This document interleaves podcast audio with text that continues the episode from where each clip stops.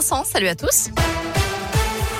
Et à la une, un nouvel épisode de pollution aux particules fines dans le bassin lyonnais Nord-Isère. Pour le moment, c'est une alerte jaune. Il est conseillé de lever le pied sur les routes et de réduire les activités physiques en extérieur. La qualité de l'air qui devrait encore se dégrader dans les prochains jours, d'après l'observatoire Atmo au Vin-de-Rhône-Alpes. 3,9 milliards d'euros, c'est le montant du budget 2022 adopté par les conseillers de la métropole de Lyon.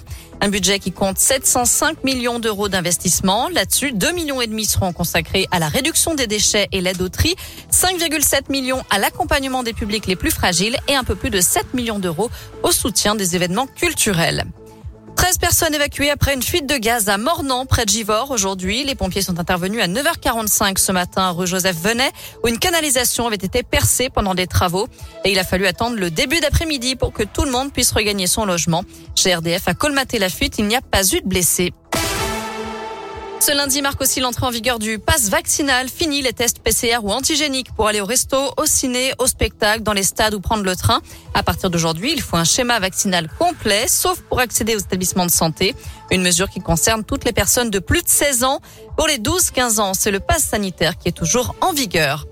Et puis bientôt la fin du dépistage obligatoire pour les voyageurs vaccinés qui arrivent en Angleterre. Le gouvernement britannique va alléger ces mesures pour les personnes qui ont reçu au moins deux doses de vaccin. Jusqu'à présent, les voyageurs doivent impérativement réserver un test de dépistage à réaliser deux jours après leur arrivée sur le territoire britannique. Les suites de l'enquête sur la mort de Cédric Chouvia, ce livreur plaqué au sol avec son casque de moto sur la tête le 3 janvier 2020 lors d'un contrôle de police près de la Tour Eiffel. Une expertise médicale confirme aujourd'hui la responsabilité des policiers.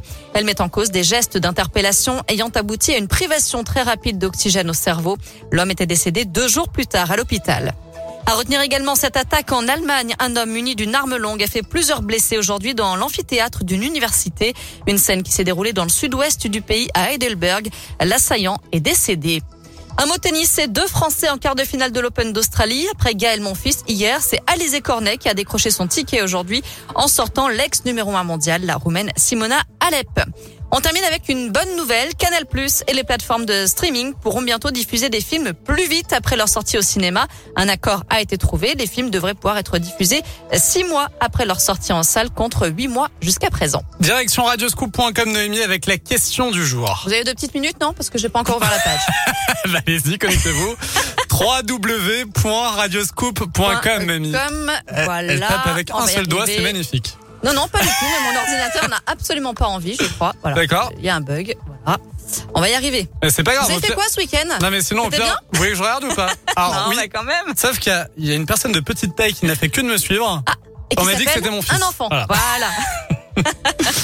bon alors la question Ah. du jour, on parle de la présidentielle 2022. Êtes-vous favorable à une candidature de François Hollande? Eh bien vous répondez non à 85%.